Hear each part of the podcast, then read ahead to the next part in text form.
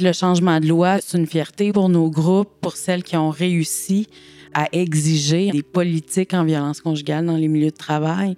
Ça, ça vient de la Côte-Nord, ça vient du Centre de femmes aux 80, de la maison euh, d'hébergement de Bécomo, du CAVAC, qui ont travaillé fort à créer des guides pour mieux sensibiliser les milieux de travail aux victimes de violences conjugales. Ça aussi, c'est un énorme gain. Depuis sa création en 1984, le regroupement des femmes de la Côte-Nord et ses membres travaillent fort pour améliorer les conditions de vie des femmes auprès des différentes instances politiques. Elles ont prouvé une fois de plus qu'en se mobilisant, elles pouvaient changer les choses.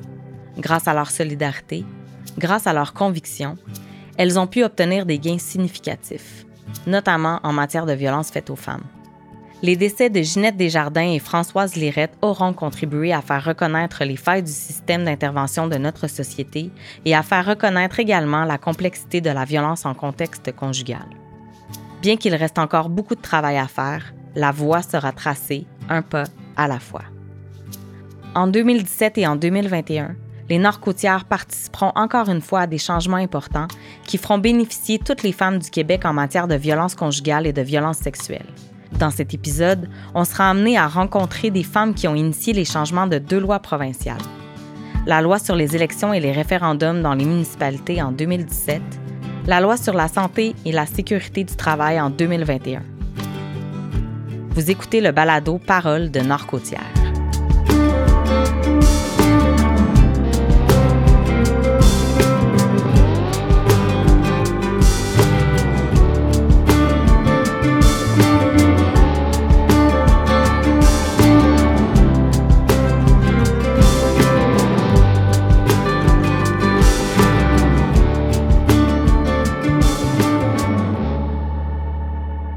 Hélène Millier, coordonnatrice à la Maison des femmes de Bécomo, se souvient de cette époque.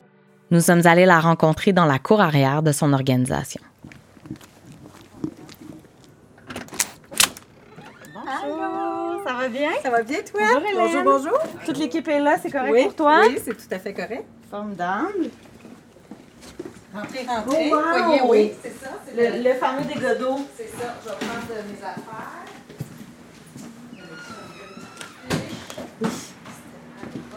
Ici. Pas de problème. C'est quoi cet arbre-là? L'arbre qui est peint Ça, sur le c'est mur? euh, notre euh, intervenante mère-enfant qui a peint ça. Ça, c'est tout le nom des enfants qui sont venus depuis Wow. quelques années. Là. Ouais.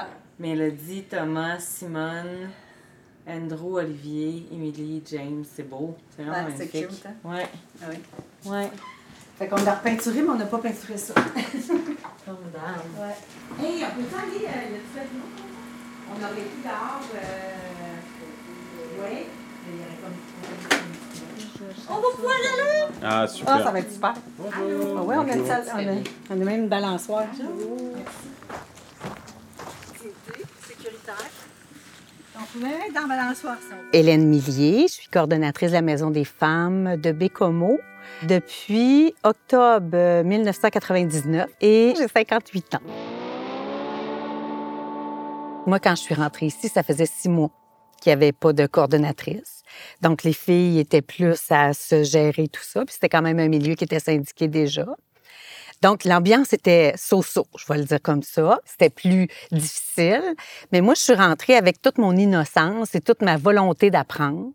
Puis je pense que ça m'a beaucoup servi parce que j'ai pas rentré en petit connaissant. On s'est apprivoisé. Puis je pense qu'avec les années, on a appris à se connaître. Puis moi, j'ai beaucoup été impliquée dans toutes les organisations. Au regroupement des femmes de la Côte-Nord, été le premier CA que j'ai fait partie parce que j'avais une soif d'apprendre qu'est-ce que c'était puis dans quoi je m'embarquais. J'avais déjà fait partie euh, du conseil d'administration de la garderie et les filles à garderie étaient syndiquées. Fait que, tu sais, j'avais un petit côté, là, ce petit niveau de connaissance-là, mais pas grand-chose. Fait que c'est ça, j'ai appris sur le tas, mais je pense que ça m'a servi en même temps. Si j'aurais arrivé avec trop de connaissances, probablement que ça aurait fait des, des clashs, là. Mais euh, non, ça a bien été. Raconte-moi un peu, on est où? Pourquoi tu as voulu faire cette entrevue-là dans ce lieu-là? Puis en quoi le lieu a eu un impact autant sur ta vie en tant que femme que aussi ta vision ou tes valeurs féministes? Ben, en fait, mes, mes valeurs féministes, ont juste grandi après la marche des femmes, parce que dans le fond, j'ai vu l'ampleur du mouvement. J'ai vu aussi l'importance de faire les luttes, parce que à l'an 2000, quand même, on a eu des petits gains financiers. Donc, certains organismes ont eu du financement supplémentaire, dont les maisons d'hébergement. Un petit quelque chose, mais qui a fait en sorte qu'il a dit, OK, on peut y croire. Fait que c'est là aussi que tu dis, je m'implique pas pour rien, Colin, on peut faire changer les choses. Puis tout le niveau politique a pris comme une place. J'ai un grand respect pour tous les politiciens parce que je vois l'ampleur du travail. sais, avant ça, j'ai tellement rencontré de gens. J'ai serré la main à Jean Charest quand même aux Trois-Barils. Et toutes ces démarches-là que tu fais, puis tu dis, oh mon Dieu Seigneur, tout ce monde-là qu'on voit en personne. Mario Dumont est venu ici dans la maison. sais, en tout cas, il y a plein d'affaires que j'ai appris avec le politique. Donc ça, c'est un des éléments. Puis après la marche de l'an 2000, ça me fait voir tout ça. Puis pourquoi que je voulais être à maison d'hébergement aujourd'hui? Parce que tout le monde me demande quand est-ce que tu vas prendre ta retraite. Je veux pas prendre ma retraite. Puis je viens fou les motifs quand je parle de ça parce que je l'aime, mon travail. J'adore ça, ce que je fais.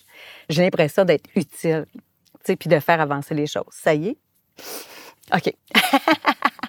non, mais je trouve ça le fun. Je me trouve privilégiée de pouvoir avoir un travail que j'aime autant, que j'ai l'impression qu'il ça change de quoi dans la vie du monde, tu sais? C'est trippant. Tu le vois concrètement? Voilà. Parle-moi un peu du contexte de violence conjugale sur la Côte-Nord. Bien, depuis que je suis ici, je pense qu'on a toujours été dans les top 3, la Côte-Nord, dans les incidences de violence conjugale. Et euh, j'ai fait partie de toutes les tables de concertation qu'on a pu travailler pour mettre en place toutes sortes d'affaires, toutes sortes de projets pour essayer d'améliorer la situation. Mais malheureusement, même si on fait beaucoup, beaucoup plus de sensibilisation, je pense pas que ça a beaucoup changé. On est encore dans les tops. Euh, il me semble que la dernière fois, on était même les premiers là, par 100 000 habitants. Qu'est-ce qui explique ce taux-là qu'on n'arrive pas à baisser, qui fait en sorte qu'on vit beaucoup de cas de violence conjugale chez nous? En 2008, on a fait une recherche avec l'Institut national de santé publique pour essayer de savoir qu'est-ce qui ressortait qui faisait que la Côte-Nord restait tout le temps dans les top 1. Il était ressorti toutes sortes d'affaires, entre autres qu'il y avait beaucoup de milieux masculins. Tu sais, la construction, Hydro-Québec, les barrages, beaucoup de milieux d'hommes qui étaient rassemblés ensemble, les usines, beaucoup de contextes qui faisaient qu'il y avait beaucoup d'hommes à la même place en même temps. Avec ces comités-là, quand on s'est impliqué, on avait travaillé les facteurs de risque, puis qu'est-ce qui faisait en sorte qu'on pouvait faire changer les choses. Puis on avait mis plein d'affaires en place, dont euh, un guide pour les rapports égalitaires qu'on avait distribué dans les écoles, un guide pour les employeurs pour leur faire connaître la problématique de la violence conjugale, puis pouvoir, dans les milieux de travail, être à l'écoute de. Tu sais, qu'on avait fait plein d'outils qui a fait du sens, qui a fait un bout de chemin, mais qu'on trouvait qu'il n'avait pas été assez loin. Donc, avec ce même comité-là, on s'était assis puis on avait dit qu'est-ce qu'on pourrait faire de plus? Puis on rêvait que la problématique de la violence conjugale soit un peu comme euh, le harcèlement psychologique dans les milieux de travail, puis qu'il y ait des lois par rapport à ça. On, on, visait les normes du travail. Puis, avec le contact qu'on avait de Rachel Cox, qu'on avait vu dans une conférence, on l'a contacté, puis elle a accepté. Rachel Cox, qui était qui est à l'UQAM, donc à, l'Université du Québec à Montréal. C'est ça. Qui est euh, une euh, grande femme qui a fait énormément de, de travail pour l'avancement justement de la cause des femmes, puis euh, dans les milieux de travail, entre autres, mais dans toutes sortes de milieux. Dans le fond, elle a accepté de faire une recherche, la violence conjugale dans les milieux de travail. En Ontario, il avait fait un bout de chemin par rapport à ça. Donc, il y avait d'autres provinces qui avaient fait des bouts de chemin. Et on se retrouvait que nous, au Québec, on n'avait rien à un moment donné, on s'est dit, euh, oui, c'est bien beau, tout le beau outils qu'on fait, puis tout ça, mais tant que les lois changeront pas, tant que tout le monde ne reconnaîtra pas la part qu'ils ont à jouer pour enrayer puis mettre un frein à la violence conjugale, euh, ça marchera pas. Nadia Morissette, travailleuse au Centre des femmes de cette île de 1991 à 2022. À un moment donné, je suis dans une rencontre euh, dans les centres de femmes au national parce que je représente la Côte-Nord. Je suis invité à un séminaire d'information avec différents panélistes sur la possibilité de mettre en place une politique unique en violence faite aux femmes. Lors de, des présentations de ce séminaire-là, il y a une femme euh, hyper intéressante qui était professeure à l'UCAM qui a parlé et elle m'a accroché de par son témoignage, son discours, sa façon de voir le monde du travail. Euh, c'est une juriste, donc c'était plus au niveau du, respect des droits des femmes quand je suis revenu de ce séminaire-là, j'ai parlé de ça avec mes collègues, on brainstormait, faut changer le monde, faut changer le monde. Je, je vais l'appeler, je vais appeler Rachel. Rachel Cox. Rachel Cox. Fait que de fil en aiguille, on a expliqué notre projet, qu'on voulait sensibiliser les employeurs pour soutenir les femmes victimes dans leur milieu de travail, parce que la violence s'arrête pas juste à la maison, bien évidemment, surtout pas en violence post-séparation. À ce moment-là, on a été saisi de l'opportunité que euh, la loi sur la santé et sécurité au travail s'ouvrait. Ça faisait 40 ans que cette loi-là n'avait pas été ouverte. Euh, Rachel nous a dit euh, ça serait intéressant que la diligence, le, principe de, de, diligence de l'employeur de assurer la sécurité de ses employés soit vu comme incluant les femmes victimes de violences conjugales. Donc, on a travaillé à contacter le ministre du Travail, on a fait des mémoires, on a fait euh, des recherches, des capsules vidéo, toutes sortes d'outils pour sensibiliser quand même les milieux de travail, les syndicats à l'importance de notre idée je dirais, peaufiner avec euh, Rachel, avec ses habiletés de juriste. Nous, on a fait parallèlement à ça le travail terrain. Euh, donc, de Pour aller chercher l'appui de la population des différentes euh, organisations ben, autour de cette loi-là? Pas tant l'appui de la population, mais plutôt le besoin des femmes victimes quand elles sont en milieu de travail, c'est quoi leur vécu, tout ça, qu'est-ce qu'elles auraient eu besoin? Pour être en mesure euh, d'aller à l'Assemblée nationale pour un peu démontrer l'importance euh, Oui, bien ça, Rachel, dans le fond, on a, on a, écrit des mémoires pour ça. C'était comme en deux temps. On avait comme le temps politique qui faisait valoir un peu les assises de comment on percevait le, le, vécu des victimes de violences au travail. Puis, dans un deuxième temps, on faisait aussi un outil pour les milieux de travail, parce que c'est même beau de dire il y a de la violence conjugale un peu partout, mais il faut avoir des outils pour que les personnes puissent y faire face de façon adéquate. Donc, euh, mettre en pratique finalement ce, possible ou éventuel changement de loi. Exactement. Fait que là, euh, Rachel s'est occupée beaucoup du volet politique puis euh, Finalement, ça a été intégré. Le ministre du Travail a accepté d'intégrer ça dans son projet de loi de modification de la loi sur la santé et sécurité au travail.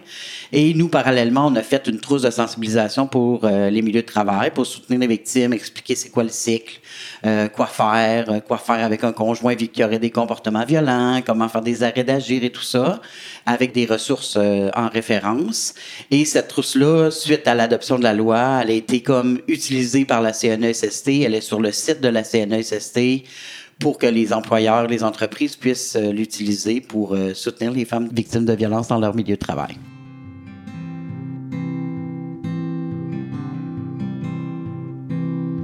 On a contribué, je, ne dirais pas on a fait changer, mais on a contribué à faire changer, euh, à faire ajouter dans le fond à la loi de la CNESST l'obligation aux employeurs d'assurer la sécurité des femmes qui sont victimes de violences conjugales dans leur milieu de travail. On a mis en place des outils pour que les milieux de travail aient des politiques en violence conjugale pour soutenir les femmes qui sont victimes de violences conjugales. Fait que ça, c'est quand même des belles petites réussites. Mais comment on se sent de... Tu sais, souvent, on dit que la Côte-Nord, on est une région éloignée, qu'on a souvent moins de services, qu'on a souvent moins d'outils aussi.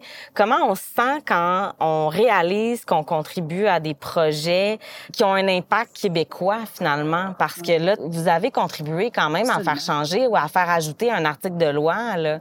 Ouais. J'ai l'impression qu'on est innovante, tu sais. On, on cherche des solutions, puis on en trouve parce que justement, on est loin des grands centres, puis on se mobilise ensemble pour trouver des solutions. Fait que j'ai l'impression que ça nous rend euh, plus efficaces des fois. Créative. plus créative. C'est créative que je cherchais.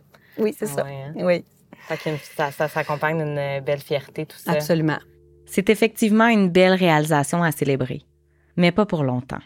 Les luttes féministes se poursuivent sur la côte nord. Pendant cette même période, Caroline Lamarre porte plainte pour agression sexuelle.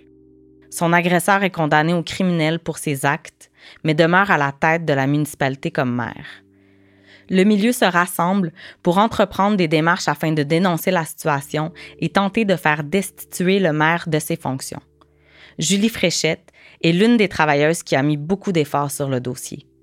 Efforts qui ont été payants pour la reconnaissance des droits des femmes ayant été victimes d'une agression sexuelle. on va commencer par s'installer. On va aller dans le salon là-bas. Vous avez la priorité.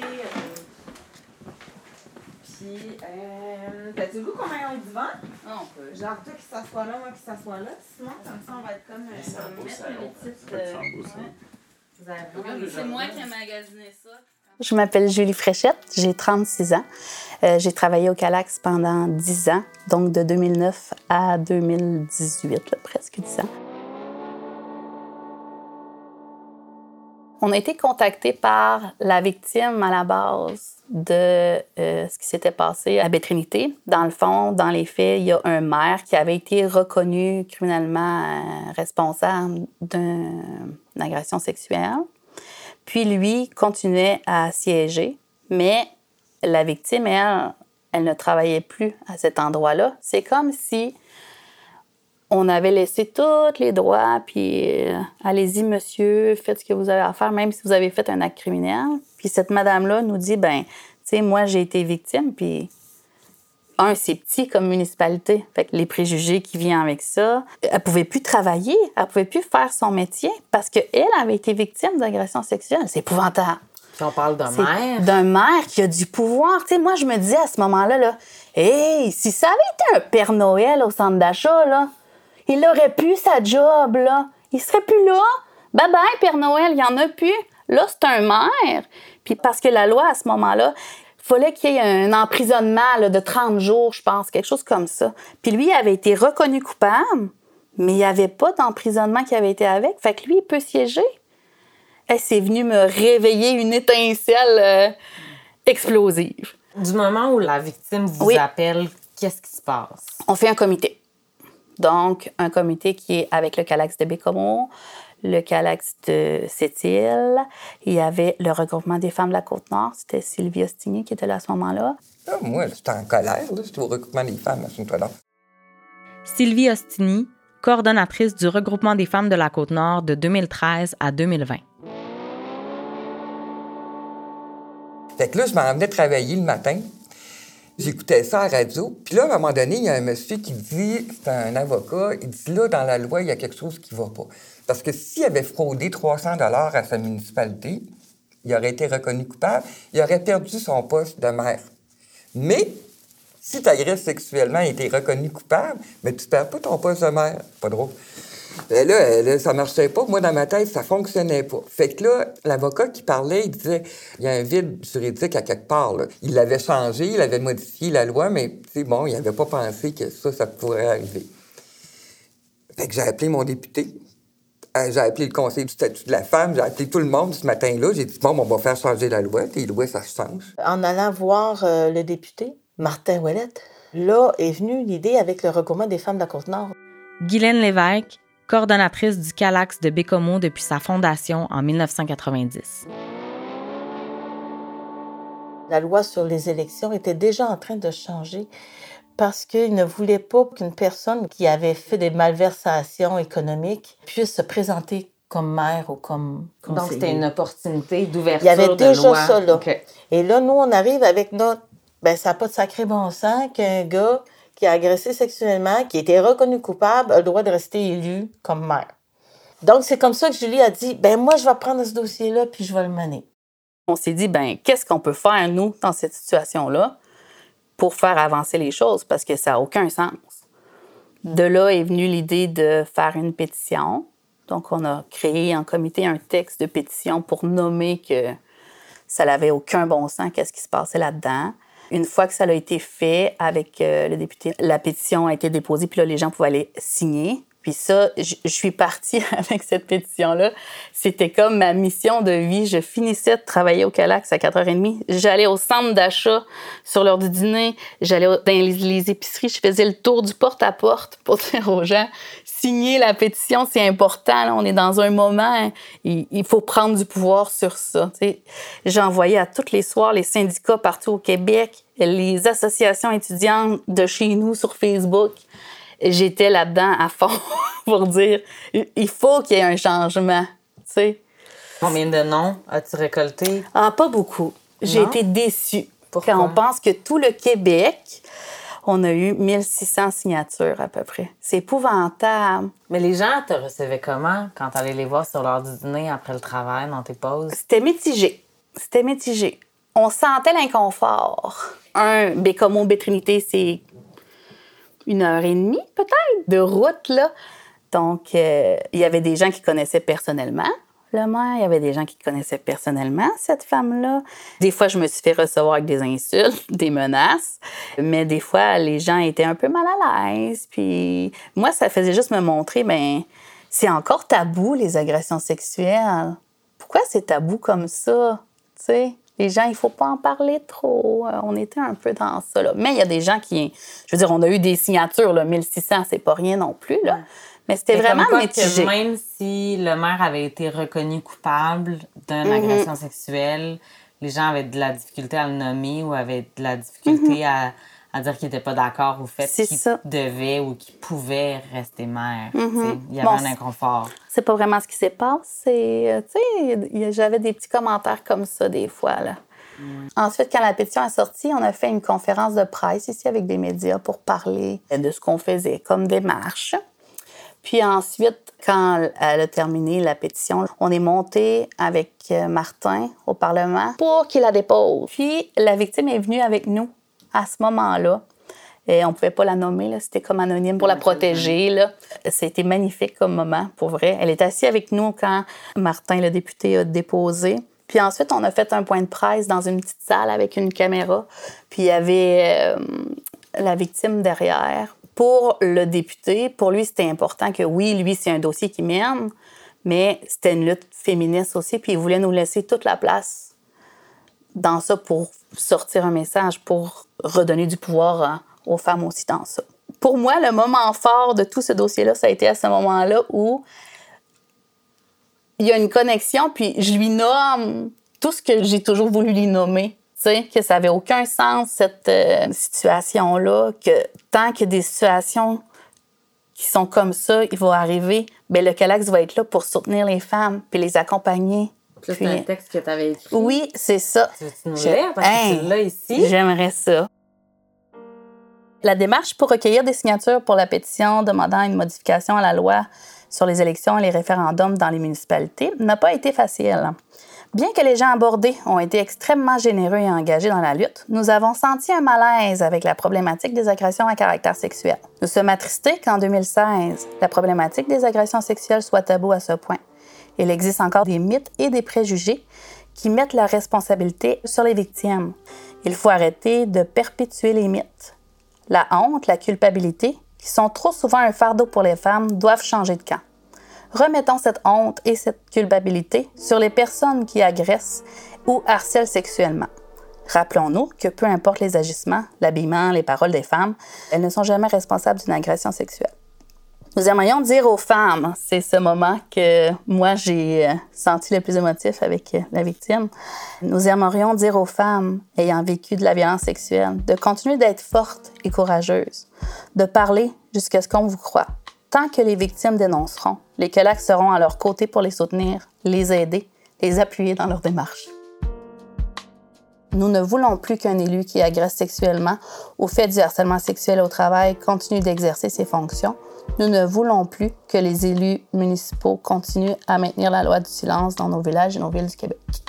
C'était ça mon euh, le message que j'ai livré à ce moment-là. Ensuite, il y a les syndicats qui ont fait une grosse manifestation là, devant, puis dans la mairie à Bétrinité. On s'était déplacés pour aller là aussi. Ben, on a semé le chaos dans la séance. La séance du conseil Oui, municipal. merci, c'est ça. Fait qu'on a été mis dehors euh, du conseil, ils ont arrêté la, la réunion.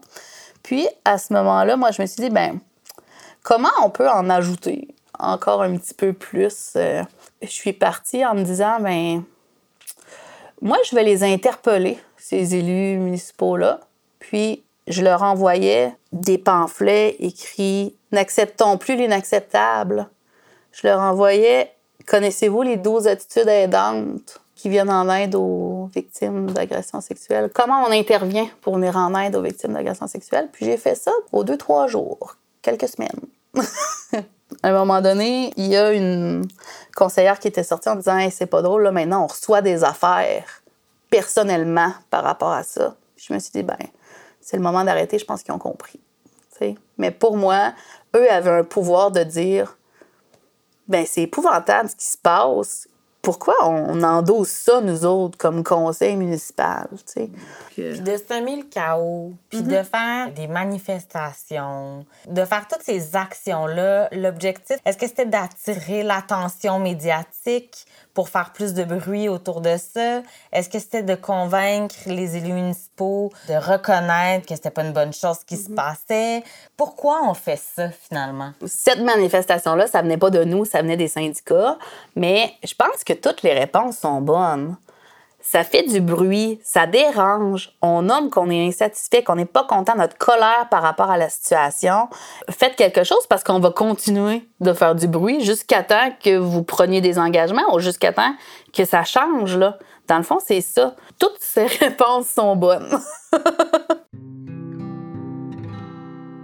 Pense que toutes les planètes étaient alignées là, dans ce dossier-là parce que le gouvernement, à l'époque, avait déjà commencé à travailler cette loi-là, un projet de loi, par rapport à des fraudes. Donc, ça a été la porte d'entrée, je pense, pour notre député, pour dire, écoutez, on pourrait demander cette modification de loi-là aussi pour qu'un élu qui est reconnu criminellement responsable qui ne puisse plus siéger pour une sanction de deux ans, si ma mémoire est bonne. Fait que ça a été ça la porte d'entrée de façon détournée pour changer la loi.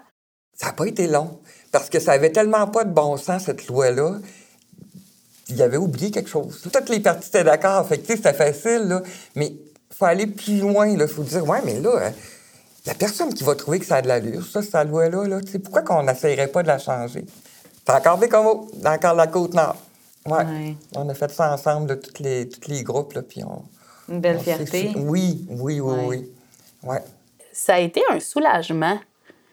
Ça a été comme la fin d'une intensité incroyable.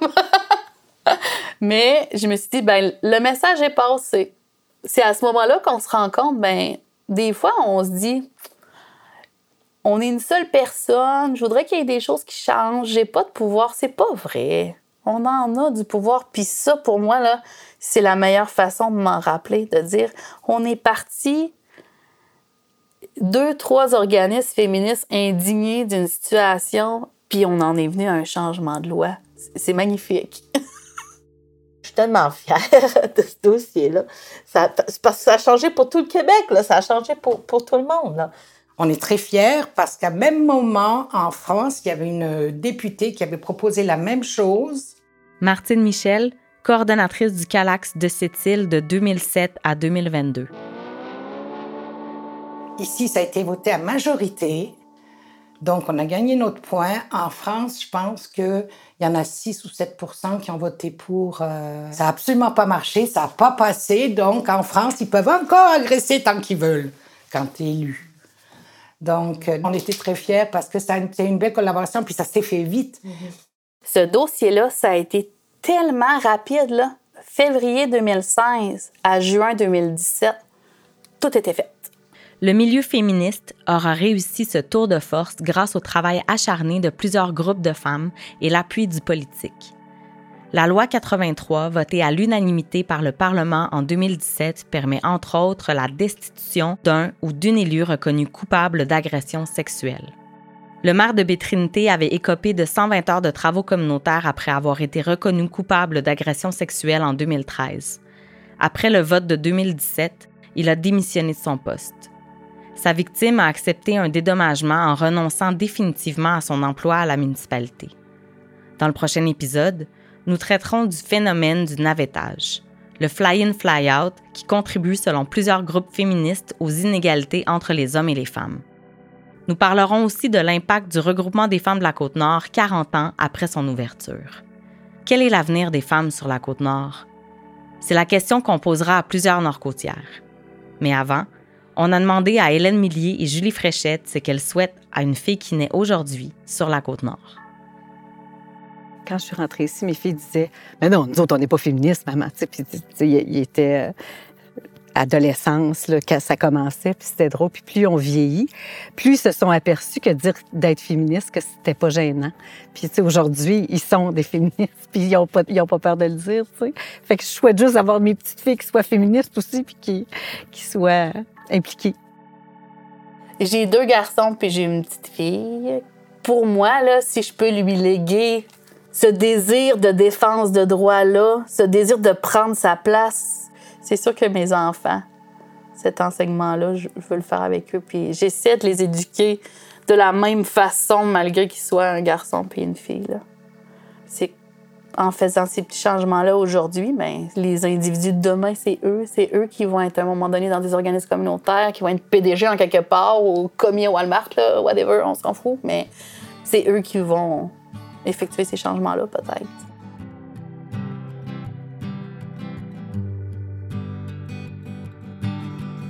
Parole de Nord-Côtière est un balado produit par le regroupement des femmes de la Côte-Nord. Animation et entrevue par Anédite Daou. Réalisation, prise de son, mixage et musique par Virage Sonore. Recherche par Anédite Daou, appuyée de Mireille Boivin. Si vous aimez cette série, n'hésitez pas à vous abonner sur votre plateforme d'écoute favorite. Vous pouvez également laisser un commentaire ou ajouter 5 étoiles pour permettre à ce contenu de rayonner. Le projet Balado est réalisé grâce à l'aide financière et le soutien des partenaires de l'entente sectorielle de développement en matière d'égalité entre les femmes et les hommes dans la région de la Côte-Nord 2022-2024 le secrétariat à la condition féminine, le ministère des Affaires municipales et de l'Habitation, les MRC de Cagnapisco, du Golfe du Saint-Laurent, de la Haute-Côte-Nord, de la Manicouagan, de Mingani et de cette rivière, ainsi que le regroupement des femmes de la Côte-Nord.